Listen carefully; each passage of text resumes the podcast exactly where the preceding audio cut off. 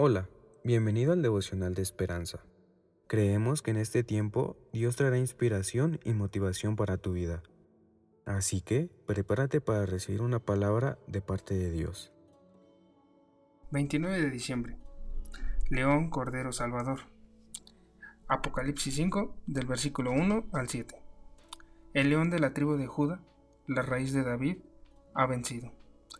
El autor nos dice, dos imponentes leones de piedra custodian la entrada a la Biblioteca Pública de Nueva York desde 1911.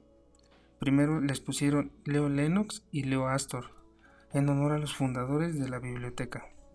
Pero durante la Gran Depresión, el gobernador de Nueva York los denominó fortaleza y paciencia, virtudes que pensó que los neoyorquinos debían demostrar en ese tiempo difícil.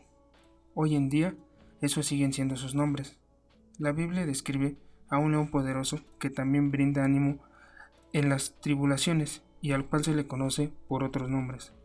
En su visión del cielo, el apóstol Juan lloró cuando vio que nadie podía abrir el rollo sellado que contenía el plan de Dios, de juicio y redención. Entonces escuchó, no llores. He aquí que el león de la tribu de Judá ha vencido para abrir el libro y desatar sus siete sellos.